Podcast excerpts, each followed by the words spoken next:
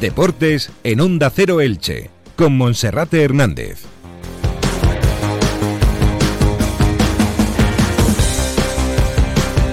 ¿Qué tal están? Un saludo, muy buenas tardes.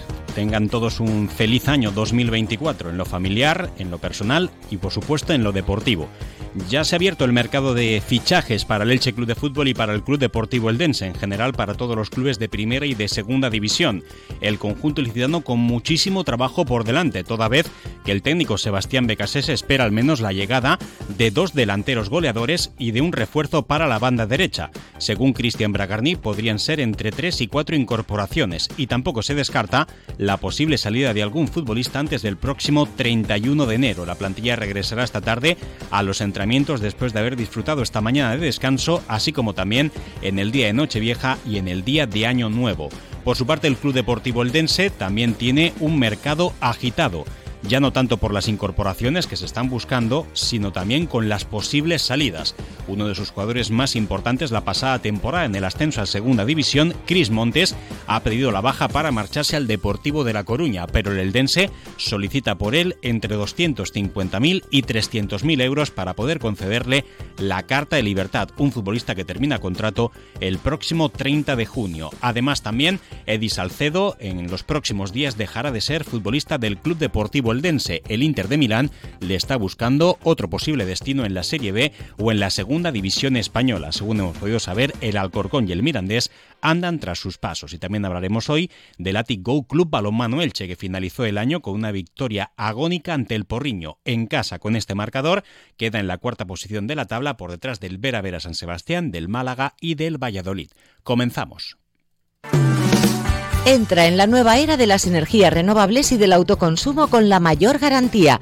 En Electrofret ofrecemos un servicio integral llave en mano para la instalación de tus paneles solares, el estudio de viabilidad, asesoramiento, legalización y tramitación de las subvenciones vigentes. Empieza a generar y consumir tu propia energía con la garantía de Electrofret y sus 20 años en el sector. Infórmate en el teléfono 965 681 540 o en electrofret.com. 1 y 22 minutos, comenzamos a través del 102.0 de la frecuencia modulada con Radio Estadio Elche por delante 15 minutos de información deportiva para iniciar este año 2024 en este martes llamado 2 de enero de 2024 con toda la información deportiva que nos deja esta jornada en el Elche Club de Fútbol, el Club Deportivo Eldense y los equipos de categoría nacional de las comarcas del Vinalopó. Comenzamos hablando del Elche que se ha vuelto a plantar en este mercado de invierno con todo el trabajo por hacer. No quiere decir que no se hayan adelantado ya seguimientos y negociaciones con algunos futbolistas, pero ya se sabe desde hace tiempo que el Elche tiene fichas libres, cuenta con margen presupuestario y también tiene necesidades en su plantilla. Pues bien, de momento esta tarde la plantilla reanudará los entrenamientos y lo hará sin que todavía se haya podido concretar ningún refuerzo.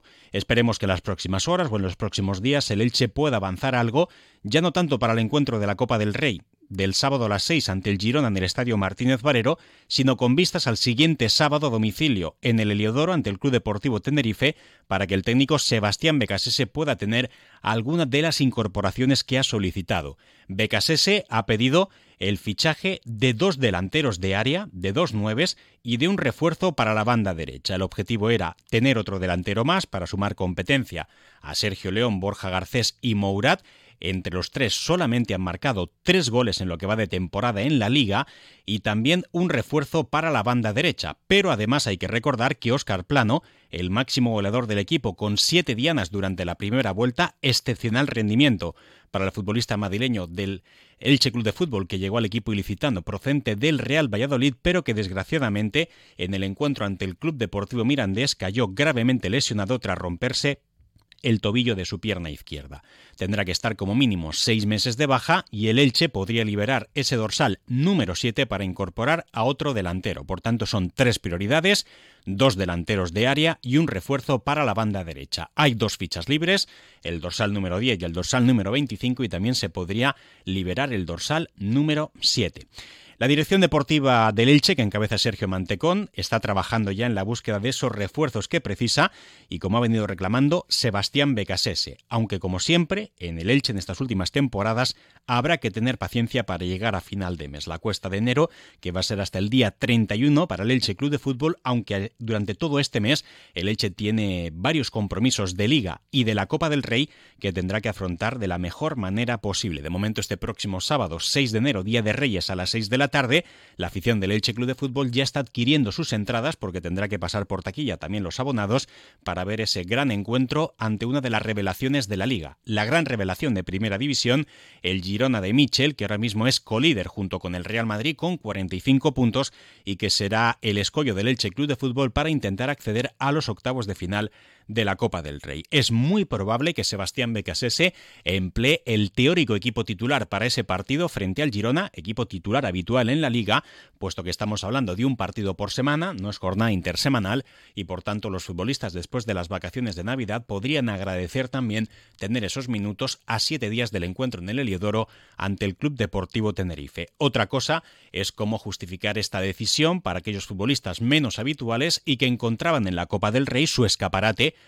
para poder tener minutos. Por ejemplo, Edgar Badía será titular el sábado frente al Girona, porque los dos porteros tienen un nivel bastante parecido, con características diferentes, pero son porteros de primer nivel, y Edgar Badía, después de las últimas actuaciones de Miguel San Román, tendrá la oportunidad el sábado frente al Girona en el Estadio Martínez Valero de poder demostrar sus prestaciones. En el resto de marcaciones me atrevería a decir que no va a haber demasiados cambios y que el técnico va a utilizar a futbolistas que habitualmente son protagonistas en la competición de Segunda División. Recordamos que para este encuentro de la Copa van a seguir causando baja por lesión Josan Fernández y Nico Castro, que en su último entrenamiento del año pues mostraban imágenes de cómo se entrenaban en la playa de Santa Pola junto con el readaptador Aitor Soler con la intención de estar disponibles no para este duelo, sino para la semana que viene. Recordamos también que el Elche Club de Fútbol tiene un margen presupuestario en su control económico de casi 10 millones de euros ha gastado unos 14 millones en la plantilla de 23 profesionales que hay en estos momentos, más todos los gastos de cuerpo técnico, de personal deportivo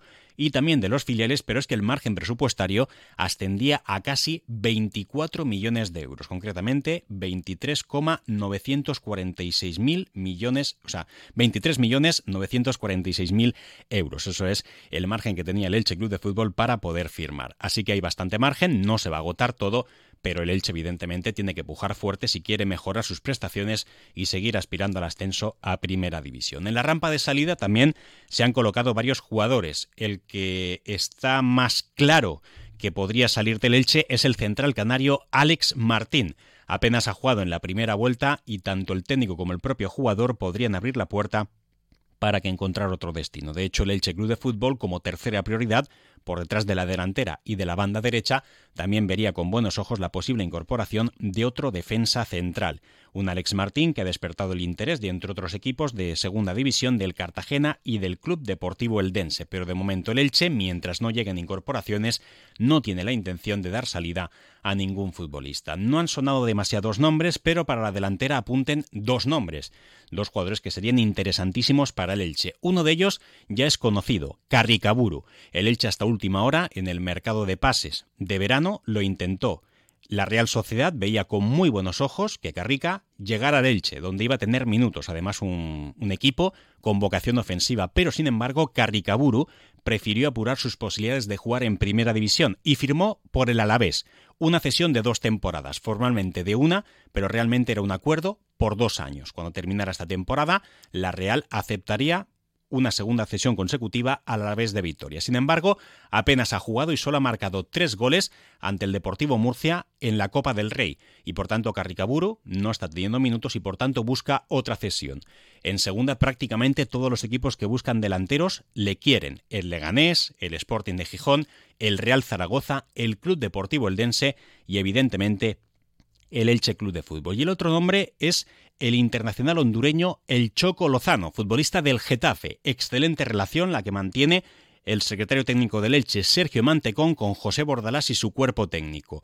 El Choco Lozano es el quinto delantero del Getafe, apenas está teniendo minutos y por tanto busca una cesión. Se ha hablado de posibles equipos de primera división, pero sin nada en concreto, y de segunda, pues también es un futbolista muy interesante, pero con un gran obstáculo, su elevado contrato económico. Por tanto, el Choco está en el radar del Elche Club de Fútbol y se podría madurar esa operación hasta final de mes para ver si finalmente puede entrar en precio. Y se sabe también que Cristian Bragarnik, en caso de hacer una incorporación, le gustaría tener alguna posibilidad de poder quedárselo en propiedad. Por tanto, no sería una cesión natural. Sin embargo, también al Elche lo que necesita ahora mismo es rendimiento de inmediato y por tanto esa pretensión del Elche Club de Fútbol de tener en propiedad todos sus fichajes, pues tampoco sería nada malo que pudiese quedar en un segundo plano. Recordar también que las entradas para el partido del sábado ya están a la venta, ya se están liberando las entradas, las localidades de los abonados que no han sido adquiridas, eh, los abonados que solo pagan entre 20 y 10 euros, dependiendo de la ubicación, los infantiles menos, 5 euros para poder ver ese partido,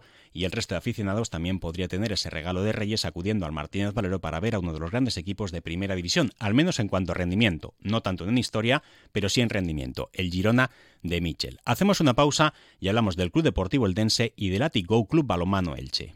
¿Tu edificio antiguo no cuenta con un ascensor y se te hace cada día más difícil subir escaleras?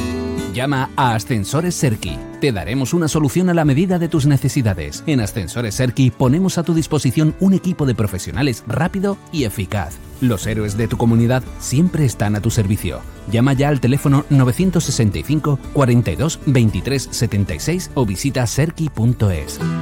Bueno, y si el mercado del Elche se presenta agitado, ya ni les cuento lo del Club Deportivo Eldense.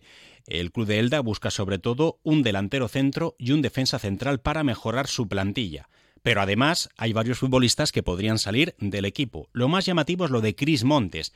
El futbolista que la pasada temporada con el Eldense fue una pieza clave en el ascenso a segunda división del equipo de Fernando Estevez, a finales del año pasado, hace unos días, hace una semana, pedía la baja para marcharse al Deportivo de La Coruña, que le ofrece un contrato de dos temporadas más uno, duplicándole el sueldo, y Cris Montes en los dos últimos eh, entrenamientos del año 2023 se negó incluso a ejercitarse a las órdenes de Fernando Estevez, alegando que no se encontraba bien la plantilla del Eldense, que regresará mañana al trabajo y veremos cuál es la postura de Cris Montes. Eh, termina contrato a final de temporada y el Eldense le podría dejar salir siempre y cuando el Depor ofrezca una cantidad que esté en torno a los 250 o 300 mil euros. Luego se podría negociar a la baja, pero eso es más o menos el precio que se le pone a un Cris Montes, que sin ser titular indiscutible, sí ha sido protagonista en la primera vuelta del campeonato en segunda división.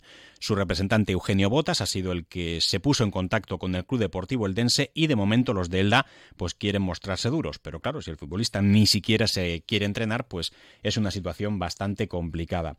También destacar por otra parte que la situación de Cris Montes afecta a la de otro compañero, Arnau Ortiz, también centrocampista de banda, que no ha cumplido con el porcentaje mínimo de minutos de sucesión procedente del Girona y podría liberar ese préstamo para dejar control económico libre y también otra ficha eh, pendiente, eh, liberada. Tiene 26 años, ha jugado 14 partidos, ha marcado un gol ante el Racing de Santander. Esos son los números de, de Cris Montes, mientras que Arnau Ortiz pues, ha sido todavía menos protagonista, no ha llegado ni siquiera a los 10 partidos y podría salir. Pero claro, pendiente de la baja de Chris Montes, lo de Arnau, pues queda un poquito más bloqueado. También se había rumoreado que el Real Valladolid podría recuperar al guardameta Álvaro Aceves, internacional con la sub-21, puesto que su portero brasileño John podría haber pedido buscar otro equipo para tener más minutos en la segunda vuelta. De momento, el Dense y Valladolid han hablado y Álvaro Aceves no se va a mover del nuevo Pepico Mat. Fue titular en lo, que, en lo que se refiere al club de Elda. Eddie Salcedo, también en cuestión de horas o de días a mucho tardar, liberará su cesión del Inter de Milán para marcharse a otro equipo. El Inter le está buscando propuestas en segunda división en Italia, en la Serie B y en España también el Club Deportivo Mirandés y la agrupación deportiva Alcorcón han preguntado por su situación. Solamente ha sido titular tres veces esta temporada, ha participado en 11 encuentros y únicamente marcó dos goles, el del honor ante el Real Oviedo y otro ante el Racing Club de Ferrol. Un Edi Salcedo que es italiano de nacimiento y con pasaporte colombiano, que tampoco en lo personal y en lo profesional parece que ha tenido un excelente comportamiento en la primera parte de la temporada. Por cierto, el Eldense también ha preguntado por la situación de Mourad, por la situación de Alex Martín y, como decíamos al principio, de Carricaburu. Va a ir con todo lo que pueda para intentar mantener la categoría en segunda división. Y quien aspira mucho más alto es el Atic Go Club Balomano Elche en la Liga Guerrera Ciberdrola, en el último partido del año 2023 vencía por la mínima in extremis al club balonmano Porriño y se mantiene en la pelea en las cuatro primeras posiciones de la tabla, junto al Vera Vera San Sebastián, el Málaga y el Valladolid. El técnico Joaquín Rocamora hacía balance de esta recta final del año pasado. Creo que hemos sufrido mucho ante un muy buen equipo que ha sido capaz de jugar su partido.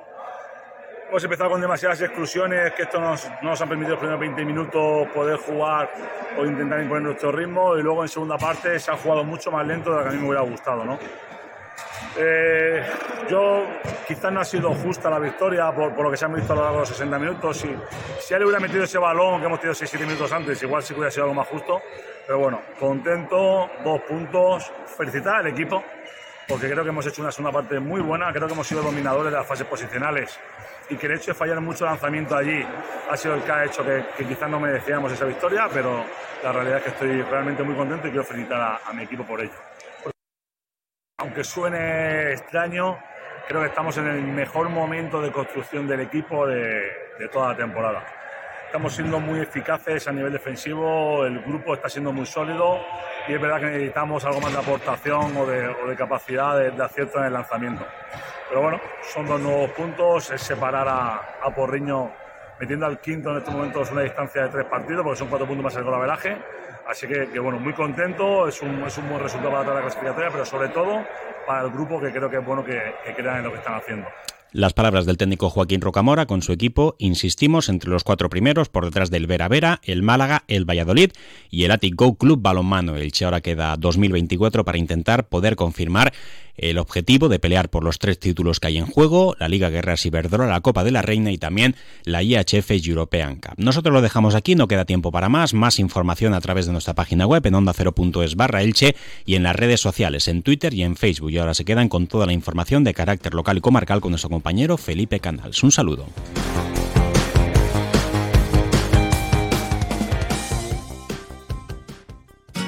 Comercial Persianera.